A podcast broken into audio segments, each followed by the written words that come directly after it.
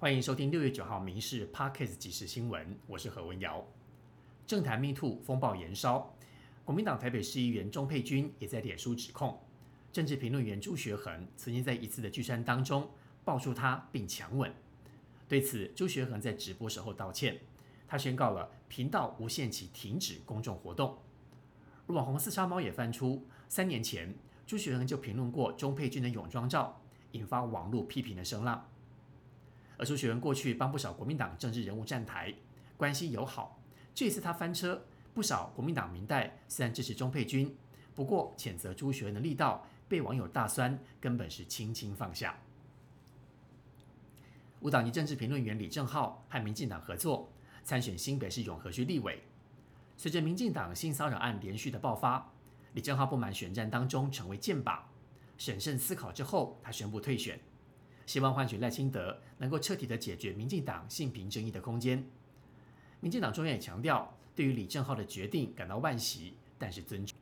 针对性骚扰事件陆续扩及各个产业，行政院长陈建仁今天表示，要更有系统的处理跟解决。其中性平三法的修法将在立法院下个会期一开议就将草案送进立法院。前总统陈水扁亲家赵玉柱及女婿赵建明日前才刚刚陆续的出狱。但是却传出赵建明的弟弟赵建勋星期四晚上病逝。根据了解，赵建勋疑似脑干出血，昨天深夜急救无效，撒手人寰，让亲友都相当错愕。灵堂已经布置完毕，前总统陈水扁也到了，前总统陈水扁也已前往慰问家属。新北市私立幼儿园为要争议持续延烧，侯友谊市长昨天晚上鞠躬道歉。另外，新北地检署发动第二次的搜索。分两天约谈八名老师，其中彭姓园长五万元交保，三名女老师三万元交保，一名男老师两万元交保。另外还有三名老师今天到案侦讯。幼儿园即将在十二号废照，而今天是幼儿园上课的最后一天。部分正常上课的孩童家长充满无奈。对此，新北市市长侯友谊重申，将以重大儿童虐待事件来侦办。今天晚上将在举光国小跟家长会面。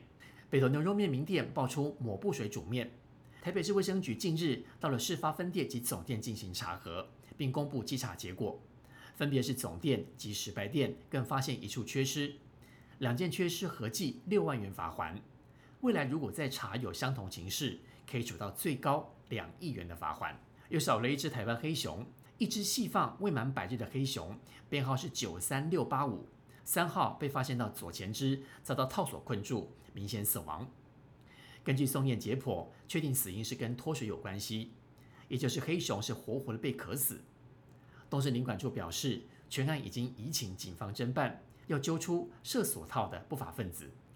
行政院主计总处今年五月份消费者物价房租类的指数为一百零三点五三，年增二点一百分比。连续十一个月，房租指数年增率在两趴以上。专家分析，房租缓涨趋势没有变，虽然累计的指数涨幅不大，但是租金指数出现年增负数，已是二零一零年五月时候的事情。中国高考昨天结束，今年不仅考大学人数一千两百九十一万人是史上最多，不过现在新生入学之后，还要面临暴涨的学费。上海华东理工大学主修科学。工程跟体育的新生，一年学费甚至比去年调涨多达百分之五十四。另外，应届毕业生将面临失业潮。根据统计，中国今年有将近一千七百八十二名应届毕业生，但是新增的职缺却只有一千两百万。以上新闻由民事新闻部制作，感谢您的收听。更多新闻内容，请上民事新闻官网搜寻。